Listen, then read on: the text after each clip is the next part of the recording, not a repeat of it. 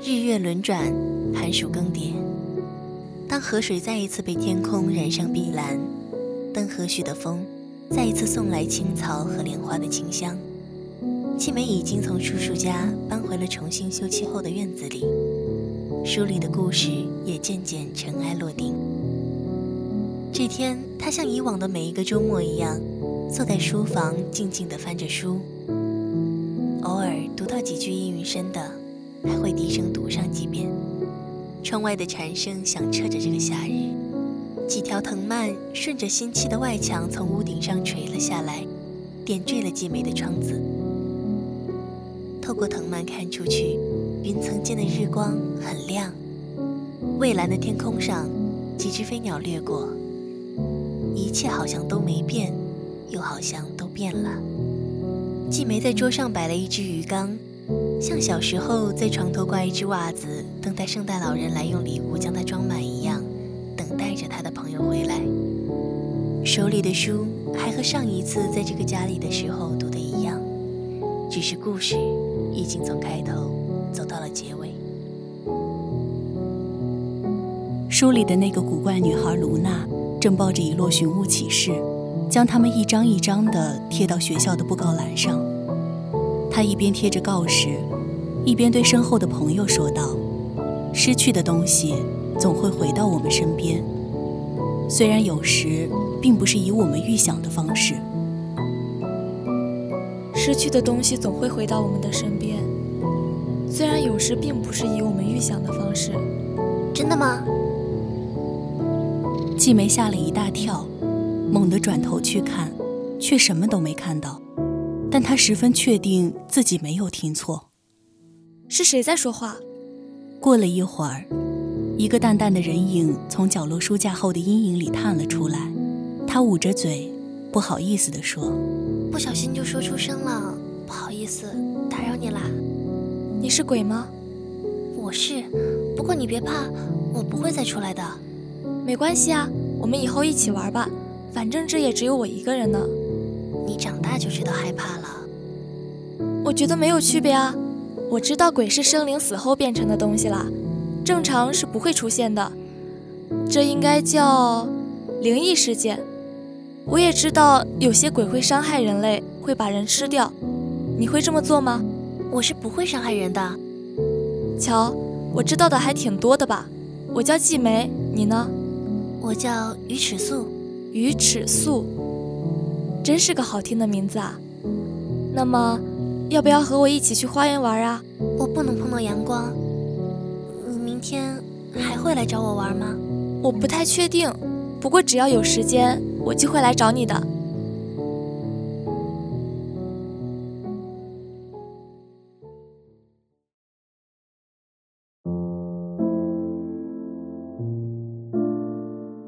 季梅果然没有违反自己的承诺。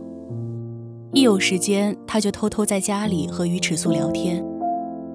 他后来发现，于尺素穿的衣服也不是属于这个年代的样子，一袭红色长裙没过了腿部，估计是很久以前的鬼了。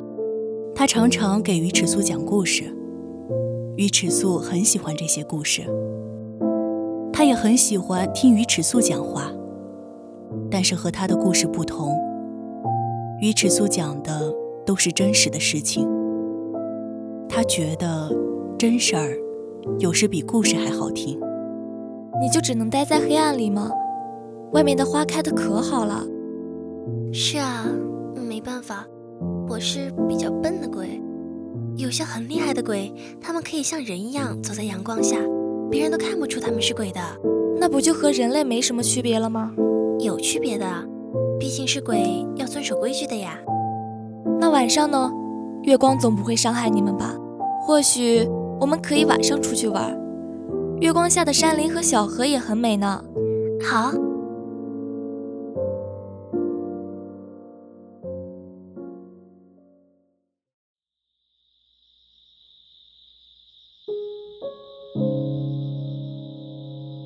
当月光在大地上缓缓流淌，零零落落的星光洒满天际。季梅正出神地望着波光粼粼的水面，小河在这样皎洁的光芒下，显得幽蓝神秘。忽然，几道灵光闪过，季梅在定睛看的时候，眼前的红衣少女早已消失无踪。只见一尾锦鲤跃入水中，溅起了无数水花，璀璨光芒夺目，却又转瞬即逝。水花重新落回水面，好像有神秘的力量悄然将其放回原处。河水清澈见底，月白色的卵石散布河床，薄如轻纱的鱼尾漠然地舞蹈着。像是一滴落入水中的红色墨水，自由地绽开一朵艳丽的花。我有没有和你说过，你特别像我的一个朋友？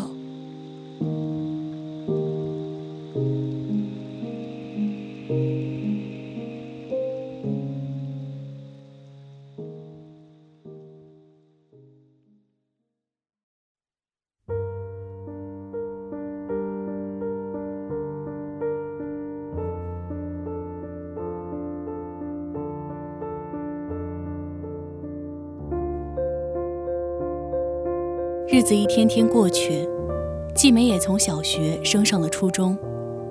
尽管她已经不再读那些童话故事，但她还是会经常去和书房里的鬼聊天。然后那天晚上，我听到屋外有动静，像是外墙上的瓦片摔落的声音，也没多想就跑到院子里去看，是小偷进来了。那人拿着刀，看起来很激动，我还没反应过来。那人就要扑过来捅我，可预想中的刺痛感并没有降临。当我再次睁开眼的时候，那个小偷已经摔在树下一动不动了。他没死，我赶紧报了警。后来，等一切都安定下来之后，我发现鱼尺素已经不在这个院子里了。一开始我以为可能鬼也会有出门旅游的时候吧，可我一连等了几天。也没等到他的出现。这几天里，我隐约猜到了一些事情。虽然不知道他为什么消失，但我总能感觉到他好像还在这个院子里。现在我知道了。你还想见他最后一面吗？什么？想，当然想啊。你。你能把他救回来吗？我没办法把他救回来，但他还没有完全去到那边，我可以试试，兴许你们还能再见最后一面。好吧，那我应该怎么做呢？碧雨侧身打开一直拿着的公文包，掏出几样零碎的部件，一点一点拼凑成一个看起来像是风干植物做成的圆环。我数一二三，你把手伸进去，使劲拽。季梅紧张的点了点头。碧宇举起那个圆环的瞬间，整个书房都冷了几分。季梅情不自禁地打了个哆嗦，却也不敢怠慢。等对方数到三，立刻把手伸了进去。在一片虚空中，季梅摸到了一只冰凉的手。她紧紧地抓住那只手，猛地一拽，一个虚影出现在了两人中间。那是一个头戴簪花的少女，眉目如画，衣袂飘飘。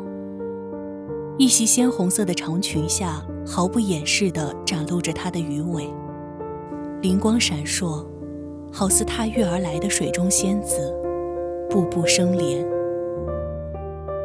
她嘴角噙着浅浅的笑，看起来就像随时都会消失似的。季梅微微张了张嘴，却没说出话来。好了，没事了。你不该救我的，我被戳一下又死不了。可我已经死了，我早就已经死了，不是吗？反正不过是早点去投胎罢了。原本还想多陪陪你的，现在看来是不行了。那你去了那边以后，一定要早点忘了我。你会忘了我吗？我，我会的。所以你也一定要忘了我。好，我答应你。于尺素伸出手揉了揉季梅的头发。这时她的身影已经很淡了，仅剩的一点极轻极淡的身子，开始由下至上逐渐消失，最后揉碎在虚无的空中，随着阴冷的风吹向了圆环外的另一个世界。季梅只感到一阵凉风拂了过去，在抬起头的时候，书房里已经只剩下他们两个人了。他走了。我骗他的，怎么可能忘了呢？我的脑袋又没有被门夹。不过骗人确实不好，要不你用门夹我一下试试？碧宇把手按在他的肩膀上，制止了他语无伦次的话。没关系，我想他也不会忘的。他们走出家门的时候，天色还没完全暗下来。院子里的石桌上还放着之前那半壶茶。几片秋色梧桐落上了茶盏。真抱歉之前试探你。谢谢你让我们见了最后一面。没关系，你想哭就哭吧，或者等我回去以后再哭也行。我才没有要哭呢。这又不是什么丢人的事儿。在你看来，一定很蠢吧？人和鬼之间的生离死别什么的，我们本来就是一个生一个死嘛？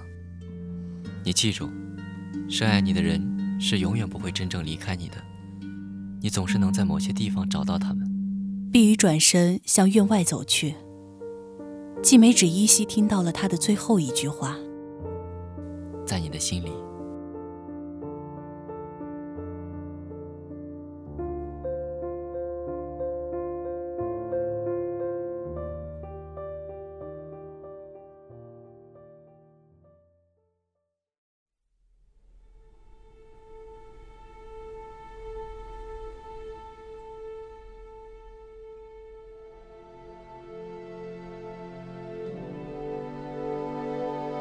后来你又为了救他，掉到了这里来。那时候你没想到吧？这可说不准。像是上战场的时候，就得做好回不来的准备吧。再说了，我觉得那个年代很不错。我不爱杀人，我更喜欢救人。所以如果再来一次，你还是会这么做，对吗？哪有那么多如果？你现在就有了。丝丝缕缕的光从灯盏里露了出来，一点一点的汇聚成一个忽明忽暗的人形。他长得像季风的影子，虽然全身上下都是虚影，却有一只手是凝实的。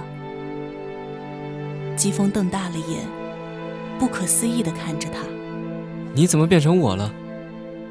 灯用那只手把他拎了起来。他们身高相仿。这个动作由他来做，十分轻松。我是灯，可比你们人类强多了。比如你们就不能揪着自己的头发把自己提起来吧？我就能。他将季风一把扔到了河岸上，随后用那只手把吊在船上的灯捡了起来。微弱的灯光晃了晃，又重新变得稳定。你到底在干什么？我来替你提着我自己，你快回去找你的朋友吧，反正你也忘不了。我跟你一起等着也没用，只要我不熄灭，就没什么关系。季风开始在河岸上缓慢的下沉，渐渐没入了薄雾中，消失在紫苑花海里。灯在船头坐下，他是整条河上看起来最明亮的一个。他摇了摇头，自言自语道：“人类真是不可理喻啊。”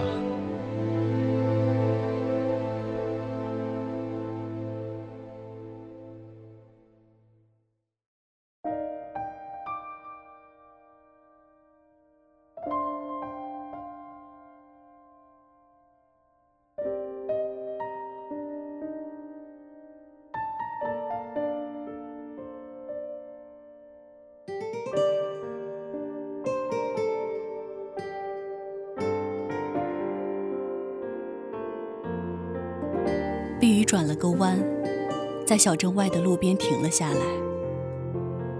路旁都是盛开的紫苑花，在黄昏下的雾水中显得有些不真切。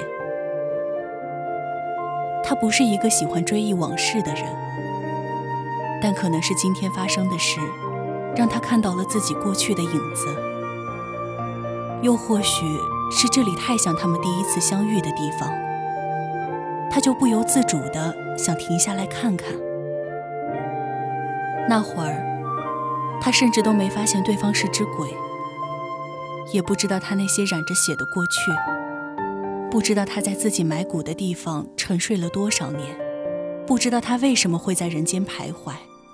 当然，他更不知道他们会成为多么好的搭档，会一起走过多少地方，救多少个人，又会留下怎样的传说。当时他还年轻，还没想过世间有那么多突如其来的分别。碧玉回忆着这些。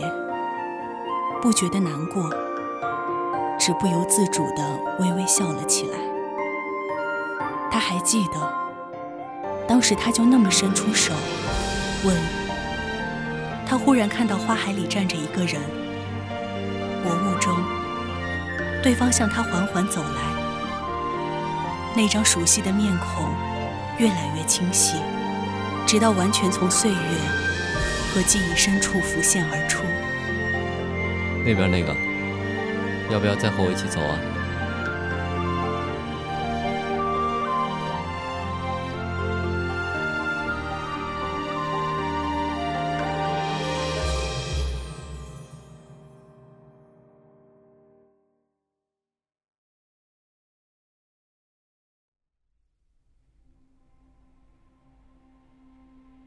嘿，新来的。你好啊。旁边船上那个红衣少女回答：“她看起来温婉又灵动，乖巧地提着手里的那盏灯。你是灯吗？我是，我替原来船上的那家伙提着我自己。新来的鬼明显有些迷惑，不过也没多问。他抱着膝盖，过了一会儿道：‘这地方真黑啊。’你是怎么掉下来的？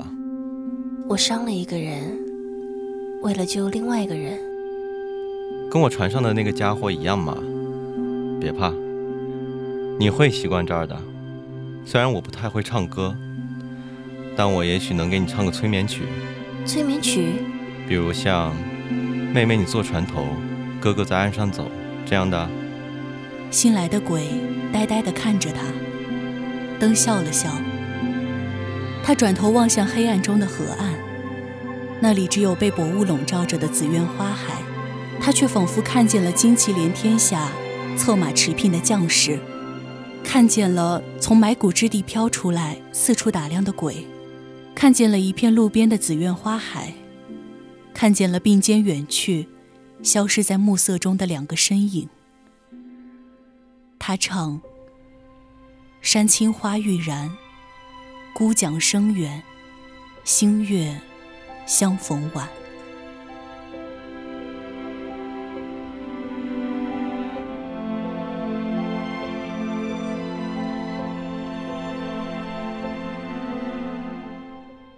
好了，以上就是本期《玩转青春离离夏》的全部内容了。